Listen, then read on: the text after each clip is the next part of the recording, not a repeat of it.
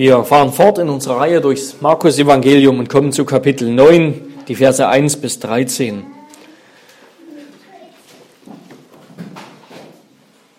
Und Jesus sprach zu ihnen, Wahrlich, ich sage euch, es stehen einige hier, die werden den Tod nicht schmecken, bis sie sehen das Reich Gottes kommen mit Kraft.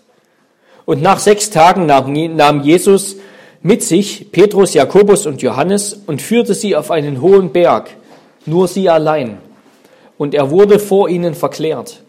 Und seine Kleider wurden hell und sehr weiß, wie sie kein Bleicher auf Erden so weiß machen kann. Und es erschienen ihnen Elia mit Mose, und sie redeten mit Jesus. Und Petrus antwortete und sprach zu Jesus, Rabbi, hier ist für uns gut sein. Wir wollen drei Hütten bauen, dir eine, Mose eine und Elia eine. Er wusste aber nicht, was er redete, denn sie waren verstört. Und es kam eine Wolke, die, die überschattete sie, und eine Stimme geschah aus der Wolke, das ist mein geliebter Sohn, hört auf ihn. Und plötzlich, als sie um sich blickten, sahen sie niemand mehr bei sich als Jesus allein. Als sie aber vom Berg herabgingen, gebot ihnen Jesus, dass sie niemandem sagen sollten, was sie gesehen hatten, bis der Menschensohn von den Toten auferstanden sei.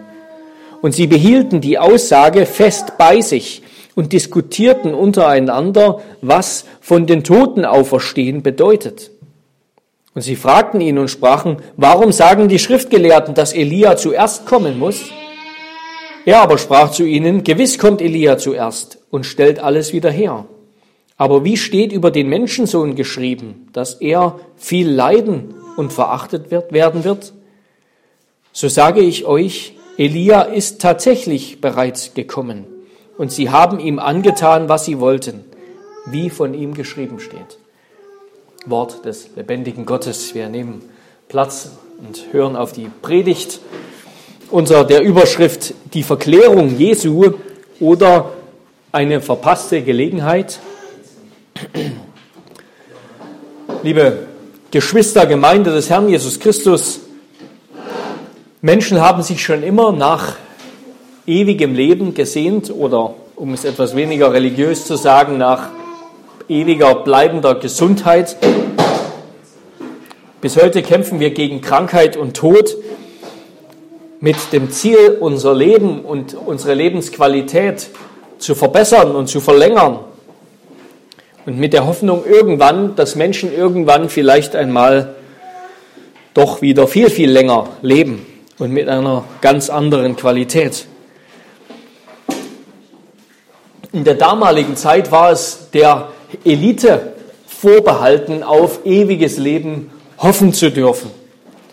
Wer ein tugendhaftes und von den Göttern gesegnetes Leben führt, das heißt also auch ohne, ohne Krankheiten in Reichtum und Macht,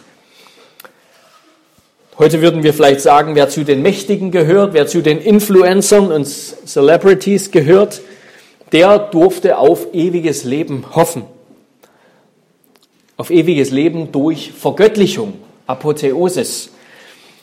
Zum Beispiel Julius Caesar oder Kaiser Augustus, die wurden nach ihrem Tod vom Senat für göttlich erklärt. Das heißt, sie leben fort in Unsterblichkeit. Ihr Körper verbrannte im Feuer, aber ihre Seele, so glaubte man, stieg auf zum Himmel und wurde göttlich. Also es gab in der damaligen Kultur auch schon eine Kultur des, der, der Hoffnung auf ewiges Leben, der Hoffnung auf Vergöttlichung.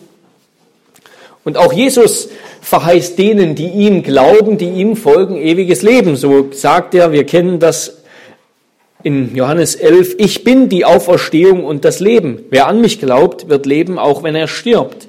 Und jeder, der lebt und an mich glaubt, wird in Ewigkeit nicht sterben.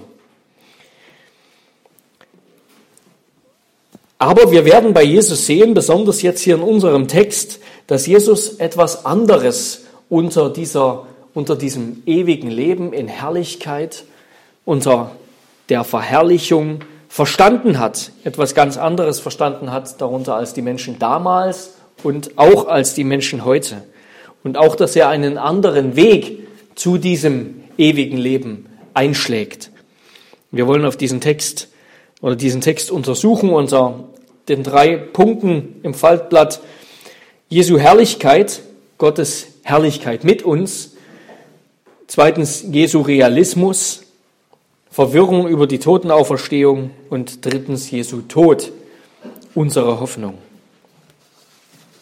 Erstens Jesu Herrlichkeit ist Gottes Herrlichkeit mit uns. In Kapitel 9, Vers 1 macht Jesus so eine merkwürdige Aussage, dass er ankündigt, einige, die dort bei ihm sind, würden das Reich, das Kommen des Reiches Gottes in Macht und Herrlichkeit noch, noch sehen, bevor sie sterben. Und das hat manche auf den Ge Gedanken gebracht, dass die frühe Kirche an so eine sogenannte Naherwartung geglaubt hat. Also die frühesten Christen haben geglaubt, Jesus würde noch während ihrer Lebzeit wiederkommen. Also ich sag mal im Rahmen von 30 bis maximal 100 Jahren, was offensichtlich nicht eingetreten ist, sondern Jesus hat seine Wiederkunft, wie man so sagt, verzögert, sodass die Apostel und frühen Christen dann später ihre Lehre und ihre, ihre Lebensführung umkrempeln mussten und sich die Sache mit der Wiederkunft Jesu sozusagen nochmal neu überlegen mussten. Natürlich ist das Unsinn, aber das wird von vielen liberalen Theologen und auch Kommentaren bis heute so behauptet über die Evangelien, unter anderem eben über diese Aussage. Jesus hatte eigentlich vor oder ging von einer Naherwartung aus. Und so haben die Jünger das verstanden. Aber später hat sich dann doch anders herausgestellt. Wir werden aber im Verlauf dieser Predigt verstehen, was Jesus mit dieser merkwürdigen Aussage über sein, über das Kommen des Reiches Gottes meint und dass einige der, derer, die ihm zugehört haben, das noch erleben, miterleben. Und direkt oder relativ knapp nach dieser, nach dieser Begebenheit, sechs Tage danach, das ist eine der wenigen genauen Zeitangaben im Markus-Evangelium, ähm, nimmt Jesus seine Jünger mit auf einen hohen Berg. Das ist in der christlichen Tradition immer der Berg Tabor, aber das steht, ich dachte auch, das steht in der Bibel, steht aber nirgendwo so in der Bibel. Wahrscheinlich ist es eher der Berg Hermon. Aber wie auch immer, ist auch nicht so wichtig. Dort wird Jesus vor ihren Augen verwandelt. Er wird überkleidet mit himmlischer Herrlichkeit.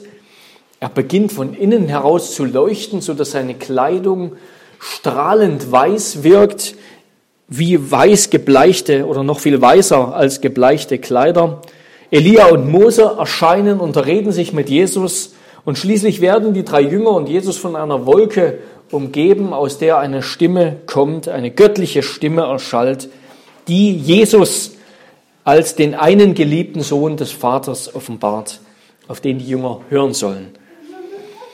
Für die Jünger muss das ja verwirrend gewesen sein.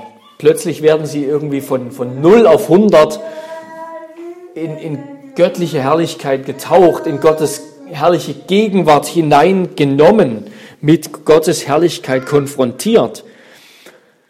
Aber Gott tut es doch auf eine Weise, die sie verstehen können. Sie werden in Gottes Herrlichkeit mit hineingenommen auf eine Weise, die sie verstehen können aus dem Alten Testament. Denn diese ganzen Dinge, der Berg, das Leuchten, die Wolke, Elia und Mose, und die Stimme, all das kennen Sie aus den Geschichten des Alten Testaments über Gottes Selbstoffenbarung. So hat Gott sich seinem Volk Israel schon früher durch die Jahrhunderte offenbart. So war es auf dem Berg Horeb, wo Gott sich sowohl Mose als auch später Elia offenbart hat, wo er dem Volk Israel sein heiliges Gesetz gegeben hat. Immer wieder hat Gott gerade auf Bergen ge sich geoffenbart. Berge waren Orte der Gottesbegegnung, der, wo, wo Menschen Gottes mächtiges Wirken gesehen haben. Und wenn Gott sich offenbart, dann strahlt dabei immer Licht hervor. Wir könnten unzählige Aussagen aus, dem, aus der Schrift anführen, dass Gott selbst das Licht ist, dass er der Vater der Lichter ist, dass er Licht ist und in ihm keine Finsternis ist und so weiter, dass er in einem unzugänglichen Licht wohnt. Und die Jünger wussten aus dem Alten Testament, dass als Mose Gott begegnet war auf dem Berg Horeb, dass da sein Angesicht leuchtete von dieser Begegnung mit Gott, auch in der Stiftshütte. Und auch die Wolke kennen wir aus dem Alten Testament.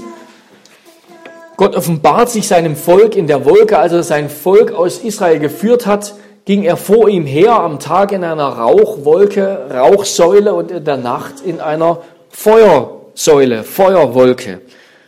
Gott hat zu Mose gesprochen, Gott hat zu Israel gesprochen, indem er auf den Berg herabkam in einer Wolke der Herrlichkeit, so sagt es, so sagt es das Alte Testament. Gott hat sich offenbart in einer Wolke der Herrlichkeit. Aus dieser Wolke sprach Gott mit Mose, mit dem Volk. Also all diese ganzen Elemente, das sind Elemente von Gottes Selbstoffenbarung im Alten Testament, die die Jünger schon gekannt haben. Und sie gipfeln hier jetzt in einer unbezweifelbaren, ganz klaren Stimme, die sie hören, dass Jesus von Nazareth, der, den, den sie für den Messias halten, dass er Gottes Sohn ist. Gottes eigener Sohn. Dass er nicht nur ein Mensch ist, sondern eben auf irgendeine Weise der Sohn Gottes. Wesenseins mit dem Vater. Dass die Jünger von dieser Fülle an Eindrücken und Informationen und, und Herrlichkeit nicht mehr wussten, was sie denken und sagen sollten, das, das können wir verstehen. Was sie hier erlebt haben, hat an ihren tiefsten Überzeugungen gerüttelt. Schon immer hat Israel bekannt, hat das Volk Israel bekannt, das ganz berühmte Shema Israel, höre Israel, höre Israel, der Herr ist unser Gott, der Herr ist einer. Deuteronomium 6, Vers 5, 5. Mose 6, Vers 5. Das war über die Jahrtausende Israels Bekenntnis zu dem einen Gott. Und jetzt können sie ihren Augen und Ohren kaum glauben, das, was in der Taufe noch, wir erinnern uns im Markus Evangelium Kapitel 1, Vers 11, was in der Taufe noch nur Jesus selbst, nur dem Sohn selbst gesagt wurde vom Vater, als die Taube herabstieg und eine Stimme äh, gesprochen wurde, du bist mein geliebter Sohn, an dem ich wohlgefallen habe. Was damals nur der Sohn selbst gehört hat, das hören jetzt auch seine Jünger. Das bezeugt der Vater jetzt hörbar für seine engsten Nachfolger. Und er fügt hinzu eine Aufforderung, hört auf ihn, hört auf ihn. Und auch diese Aussage kannten die Jünger aus dem Alten Testament, nämlich aus dem fünften Buch Mose. Das ist eine berühmte Aussage, Deuteronomium 18, Vers 15, ein wichtiger Vers, wo Mose, der, der größte Prophet Israels, seinem Volk prophezeit, dass Gott später einen anderen, ebenso großen, großen oder gar größeren Propheten senden wird, erwecken wird. Da heißt es in Deuteronomium 18, 15, einen Propheten wie mich wird dir der Herr dein Gott erwecken aus deiner Mitte, aus deinen Brüdern. Auf ihn sollst du hören. Und das meint niemand anderes, anderen als Jesus Christus. Und dann stehen da Mose und Elia, die großen Propheten Israels, und sie reden mit, mit Jesus. Und im Lukas-Evangelium erfahren wir, Lukas 9, Vers 13, dass sie über den Exodus Jesu, den Ausgang Jesu in Jerusalem gesprochen haben. Das heißt, den Jesus in Jerusalem erfüllen sollte. So all das ergibt ein großes Bild. Jesus ist die Erfüllung aller alttestamentlichen Verheißungen und Prophezeiungen. Er ist nicht nur der größte, der wahre Prophet Israels, sondern er ist auch der wahre Retter und Messias Israels.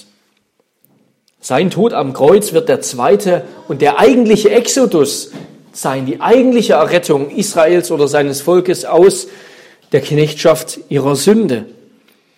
Aber er ist nicht nur Prophet, der größte Prophet und Messias, also das heißt auch der wahre König, der wahre König David, der Gottes Herrschaft bringt, sondern er ist größer als all das. Er ist größer als all das. Er ist der Sohn Gottes selbst, der wahre Sohn Gottes des Vaters. Und beachten wir auch, es heißt, er wurde verwandelt. Er wurde verwandelt, also im Passiv. Nicht er verwandelte sich. Der Vater hat seinen Sohn hier mit Herrlichkeit erfüllt, mit Herrlichkeit überkleidet, mit einer Herrlichkeit, die Jesus nicht etwa fremd war, sondern die er immer schon beim Vater besaß, die er immer schon in sich selbst besaß. Jesus Christus hat, als er Mensch wurde, sich dieser Herrlichkeit, lesen wir in Philippa 2, Vers 7, entäußert. Er hat diese Herrlichkeit zurückgelassen, beim Vater gelassen um sich zu erniedrigen und Mensch zu werden. Und jetzt hier in einem kurzen Augenblick dürfen die Jünger diese Herrlichkeit noch einmal sehen, die Christus schon immer hat, die der Sohn schon immer hat und die er in Ewigkeit haben wird. Sie dürfen hier einen kurzen Blick in die Zukunft werfen, wie es sein wird, wenn Christus wiederkommt, wie er, wer er eigentlich ist. Also fragen wir gemeinsam mit den Jüngern, was sagt uns das über Jesus? Oder besser gesagt oder gefragt, was sagt uns das über den Sohn, über den ewigen Sohn, der Jesus geworden ist, der ewige Sohn Gottes, der bei seiner Menschwerdung der Messias Jesus der Christus geworden ist. Als der Sohn Gottes Mensch wurde, als er menschliche Natur einnahm, einen menschlichen Leib und eine menschliche Seele, ganz und gar Mensch wie du und ich, der krank werden, sterben und leiden kann, als der ewige Sohn Gottes das tat, da blieb er der ewige Sohn Gottes gleich ewig, gleichberechtigt, wesenseins mit dem ewigen Vater. Er hat sein, sein Wesen, sein göttliches Wesen nicht verändert. Es wurde nicht irgendwie mit Menschheit verringert oder erniedrigt. Weder seine göttliche Natur noch seine göttliche Person erfuhr irgendeine Veränderung und Wandel, sondern er fügte die menschliche Natur und eine menschliche Persönlichkeit zu seinem viel umfassenderen göttlichen Wesen. Er fügte die menschliche Natur zu seinem viel umfassenderen göttlichen Wesen, keine menschliche Persönlichkeit. Hinzu, also der ewige Sohn Gottes war immer und ist und wird für immer der ewige Sohn Gottes bleiben. Er hat sein Wesen und auch seine Persönlichkeit nicht verändert. Er hat aber menschliche Natur, einen menschlichen Leib und menschliche Seele angenommen. Aber die Person des Sohnes, die Person Jesu Christi ist immer eben der ewige Logos, das ewige Wort, die ewige göttliche Persönlichkeit. Und so lesen wir und bekennen wir das auch in unserem Katechismus in Frage und Antwort 48, da im Zusammenhang mit der Himmelfahrt, da bekennen wir die Gottheit des Sohnes, ist unbegreiflich und überall gegenwärtig und darum sowohl außerhalb ihrer angenommenen menschlichen Natur und dennoch auch in derselben und bleibt in einer Person mit ihr vereinigt. Die göttliche Natur und Person ist unendlich viel erhabener und größer und herrlicher als die menschliche geschaffene Natur sodass erstere die letztere überragt, sie aber in keiner Weise verändert oder unterdrückt, sodass Jesus zwei Willen hat, aber der göttliche Wille den menschlichen überragt oder bestimmt. Als der Sohn Mensch wurde, lebte er in, in einem menschlichen Leben genau die gleiche Sohnschaft aus, die ihn von aller Ewigkeit zu dem macht, was er ist als zweite Person der Dreifaltigkeit, nämlich Gott der Sohn. Die ewige Sohnschaft der zweiten Person der Dreieinigkeit erfuhr keinerlei Veränderung durch seine Menschwerdung. Und das erscheint uns jetzt vielleicht auf den ersten Blick etwas abstrakt, aber das ist eine wunderbare und unvergleichliche Botschaft, weil es nämlich uns sagt, dass Gott nicht einfach nur einen Boten, nicht einfach nur einen Engel geschickt hat, als er seine gefallenen menschlichen Kreaturen retten wollte, sondern er kommt selbst. Der, der da gekommen ist, Jesus Christus, ist schon immer gewesen und wird immer sein, der wahrhaftige, ewige Sohn Gottes. Der Sohn Gottes erniedrigt sich freiwillig in tiefem Liebesgehorsam gegenüber dem Vater und nimmt gefallenes menschliches Fleisch an durch den Heiligen Geist, damit er in unserer Natur unsere Entfremdung von Gott lösen, heilen kann, indem er selbst unsere Sünde, Schuld und Strafe trägt, obwohl er unschuldig ist. Und der Vater, der sendet seinen einzig geliebten Sohn in Tod und Gehorsam, Er bürdet ihm unsere ganze Schuld auf, lässt ihn totschlagen durch seine bösen Kreaturen und Kinder aus Liebe zu uns, um uns zu erlösen. Also aus Liebe zu uns ungehorsamen Geschöpfen. Wir könnten sagen, aus Liebe zu dem rebellischen Staub, der sich anmaßt, Gott sein zu wollen, hat uns der Vater, der ewig zeugende, ewig liebende, seinen Sohn, den ewig gezeugten, ewig geliebten, geschenkt. Und das Wunderbare ist, dass der Sohn der einzige ist, der eine, so sagt es, so hat es Gott, der Vater seinem Sohn gesagt bei der Taufe, der eine, an dem Gott wohlgefallen hat. Der Sohn ist der eine, der vollkommen gehorsam war, schon immer. Der Sohn ist der eine, auf dem das ganze Wohlgefallen des Vaters lag, schon immer, der die ganze Freude des Vaters war und ist und sein wird. Der Sohn ist die Glückseligkeit, die ewige Glückseligkeit des Vaters. In der ewigen Gemeinschaft von Vater, Sohn und Geist. Diesen hat Gott uns, hat der Vater uns aus Liebe geschickt und geschenkt. Wie wunderbar ist diese Botschaft, dass Gott uns nicht einfach nur nicht einfach nur irgendeinen Boten beauftragt, um das zu tun, sondern er kommt selbst, er sendet seinen Sohn. Wie groß muss Gottes Liebe sein?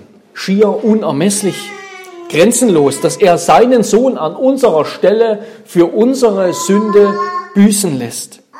Für das, was wir verbrochen haben. Das lässt den Apostel Paulus sprachlos wenn er es beschreiben will. Was wollen wir nun hierzu sagen?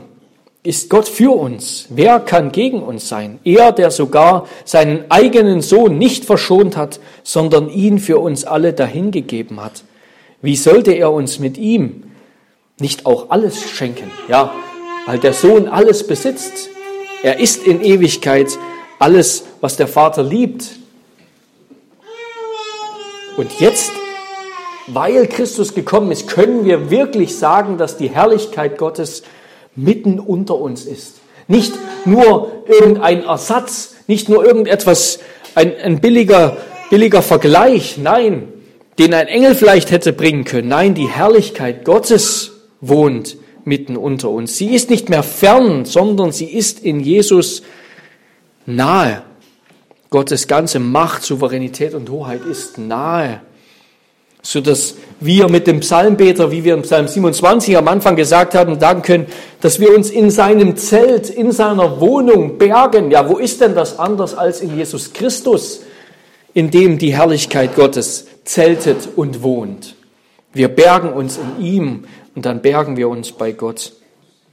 Wenn du Jesus ansiehst, heißt das auch, dann erkennst du auch heute durch Glauben, dann erkennst du Gott erkennst du Gottes Herrlichkeit.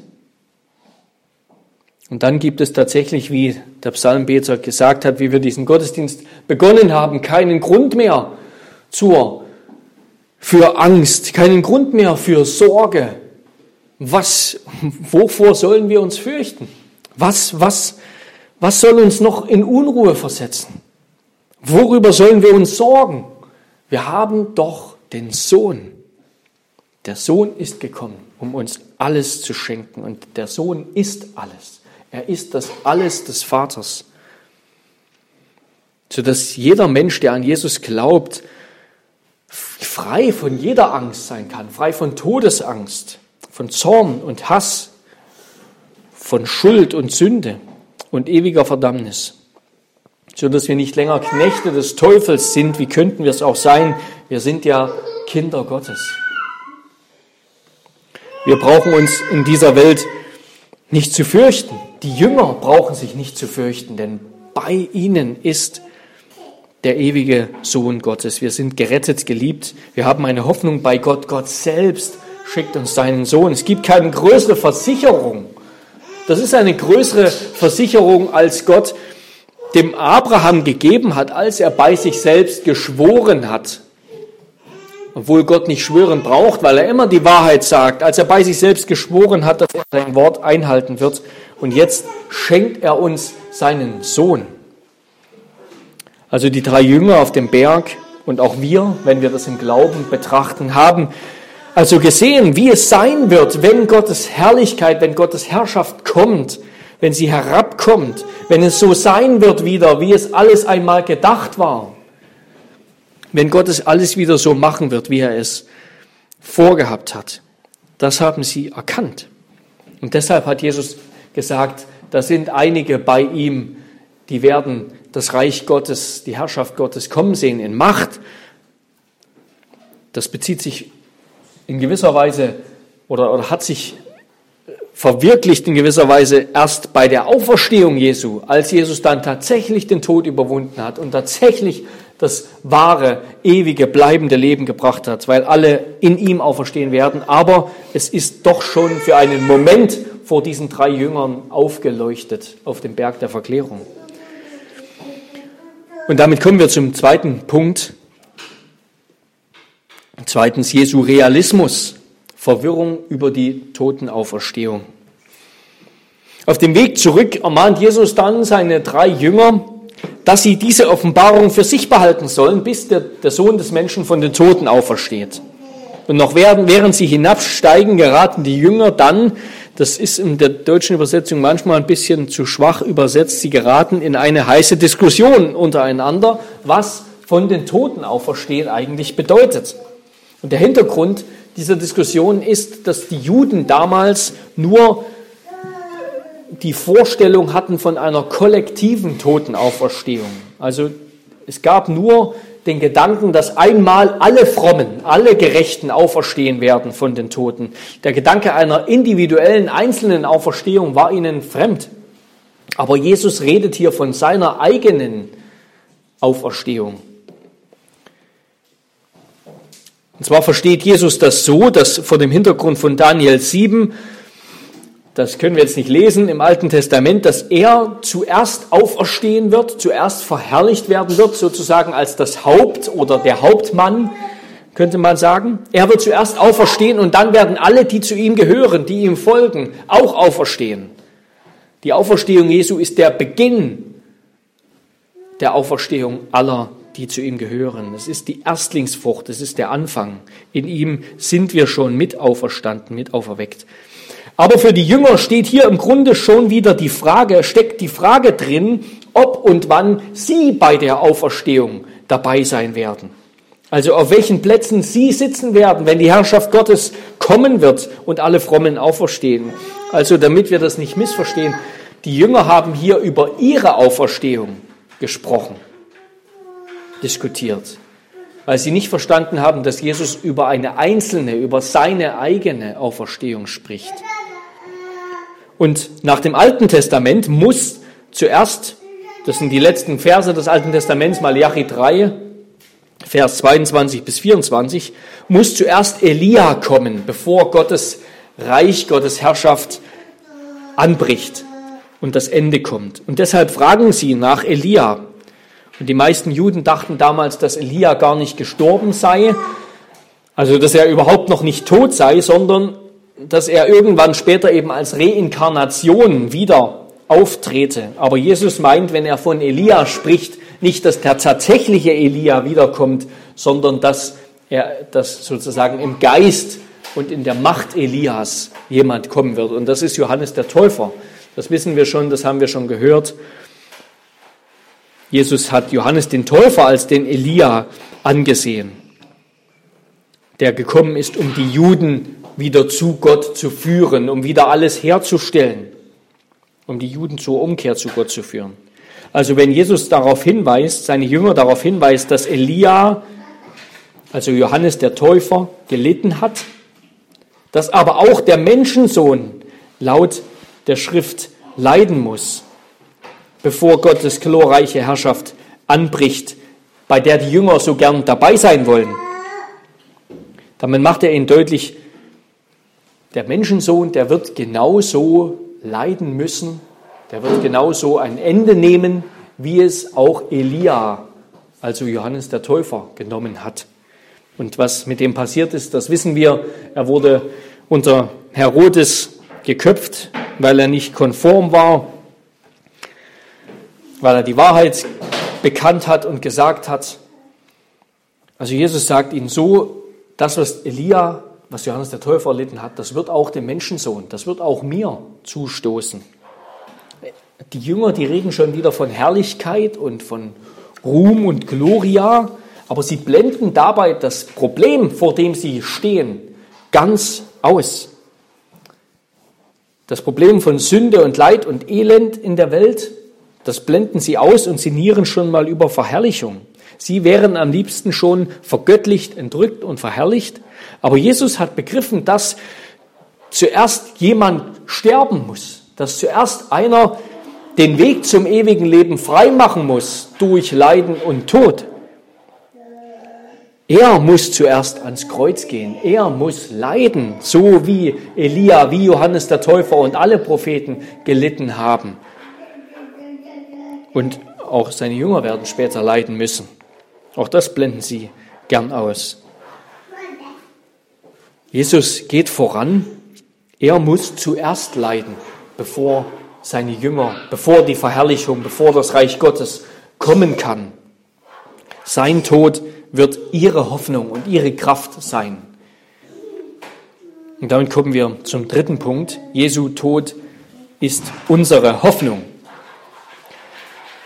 Und wir springen noch einmal kurz zu Vers 8 zurück, als es heißt, dass plötzlich wieder alles verschwunden ist nach dieser großen, herrlichen Erscheinung oder, oder, oder Stimme und der Verherrlichung, der Verklärung Jesu ist plötzlich wieder alles verschwunden und die Jünger stehen alleine auf dem Berg, allein mit Jesus.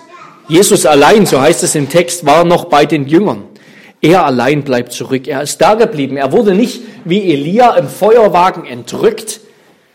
Er hat sich nicht seiner, seiner sterblichen, niedrigen Hülle entledigt, hat sich aus dem Staub gemacht sozusagen und sich vergöttlichen lassen, wie die römischen Kaiser, die die den Rest der Menschen, die Armen und Schwachen, zurückgelassen haben und sich haben vergöttlichen lassen.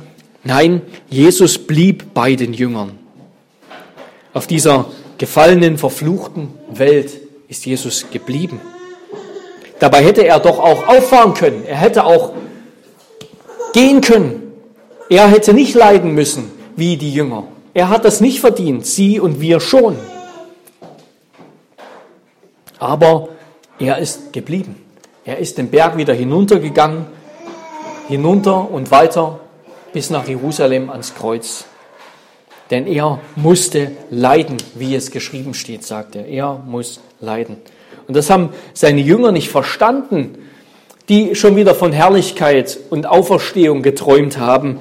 Denn sie haben das größte Problem, das hören wir auch nie aus ihrem Mund in den Evangelien, sie haben das größte Problem das sie hatten, einfach ausgeblendet und wollten es nicht wahrhaben. Das Problem ihrer Sünde. Wir denken und sind darin genauso wie die Jünger. Wir sind sehr gut darin, das größte Problem, das wir haben, auszublenden. Und meinen manchmal, die ganzen Probleme, die wir haben, die hängen alle und kommen alle von unseren Umständen. Wenn wir in einer perfekten Welt leben würden, wenn wir alle ohne mangelhafte Eltern, ohne schlechte Regierungen, mit genügend Geld für jedermann, einer klimaneutralen Industrie könnte man heute hinzufügen, mit geduldigen Nachbarn und liebevollen Kindern aufwachsen würden und leben würden, dann wäre alles gut, dann wäre jeder Mensch ein guter Mensch. Aber gerade wer so denkt, der hat das eigentliche Problem nicht begriffen, sondern er schiebt das eigentliche Problem auf die Umstände. Für die Jünger war das Problem die römische Fremdbeherrschung, die Unterdrückung des Volks der Juden und so weiter und so fort. Aber sie haben nicht begriffen, ihr eigentliches Problem war, dass sie, dass sie fremd waren, dass sie Gott fremd waren. Sie waren voller Sünde vor Gott. Und genauso ist es mit uns. Sünde ist unser eigentliches Problem, dass die Leute, dass die Menschen nicht mehr sehen wollen, nicht begreifen wollen. Auflehnung gegenüber Gott ist unser Problem. Ungehorsam gegenüber seinem Willen, Zweifel an seinem Wort. Und deshalb ist Gott uns fremd geworden, obwohl er doch unser Vater ist, der uns geschaffen hat. Und das ist ein Problem, Und vielleicht blenden wir es auch deshalb so gern aus. Das ist ein Problem, das wir eben nicht in den Griff bekommen. Weil wir selber schon angesteckt sind, könnte man im übertragenen Sinne sagen. Wir sind selbst schon mit dem Virus angesteckt. Wir sind selbst schon wandelnde Leichen, lebendige Tote. Wir sind selbst schon Zombies. Wir können uns nicht mehr selbst retten. Auch eine perfekte Welt würden wir ruinieren, denn das Unheil steckt in uns drin. Aber das haben die Jünger nicht begriffen, dass ihre größte Not nur dann gelöst werden kann, wenn Christus, wenn ihr Retter für sie stirbt am Kreuz, wenn er ihre Strafe erleidet, wenn er an ihre Stelle tritt, um sie zu befreien von Sünde und Schuld. Sie haben nicht verstanden, dass sein Leid und Tod der Preis ihres Lebens ist. Sein Leiden und Tod sind der Preis ihres und unseres Lebens. Allein sein Tod ist der Weg des Lebens. Und es ist erstaunlich, wie nahe bei dieser Geschichte von der Verherrlichung Jesu seine Herrlichkeit und sein Tod beieinander sind. Direkt nachdem er runter, von dem Berg runtergegangen ist, geht es schon wieder um, seine, um seinen Tod. Spricht Jesus über seinen Tod und sein Ende. Und darauf, auf ihm, auf seinem Tod liegt unsere ganze Hoffnung. Gott sei Dank, dass er für uns gestorben ist, dass er da geblieben ist, dass er sich nicht aus dem Staub gemacht hat, dass er sich nicht hat vergöttlichen lassen. Und darin ist das Evangelium eine geradezu paradoxe Botschaft, damals wie heute, gerade im Tod eines, eines zum Verbrecher Verurteilten, eines als Verbrecher Verurteilten, gerade im verfluchten Kreuz Christi, das war für die Menschen damals noch viel, noch viel krasser, dieser Gegensatz, dass aus dem Kreuz Leben kommen kann. Das Kreuz ist doch verflucht. Gerade aus diesem hässlichsten aller Symbole für Tod und Folter und, und Erniedrigung sollen Menschen Heil und ewiges Leben finden. Das ist der, das Paradoxe des Evangeliums, das, das die Menschen nicht begreifen können. Es ist im Kreuz Jesu, im Tod Jesu, dass unser Leben liegt. Und gerade in diesem Tod finden wir eine Hoffnung, eine Hoffnung, die nicht enttäuscht, sondern die hält. Auch die Griechen und die Römer hatten Hoffnungsgötter, also Götter, die eben speziell für den Bereich der Hoffnung zuständig waren, aber die hat man nicht gern angerufen. Die waren ziemlich unbeliebt. Warum? Ganz einfach, weil sie eben immer nur enttäuschten oder meistens enttäuschten.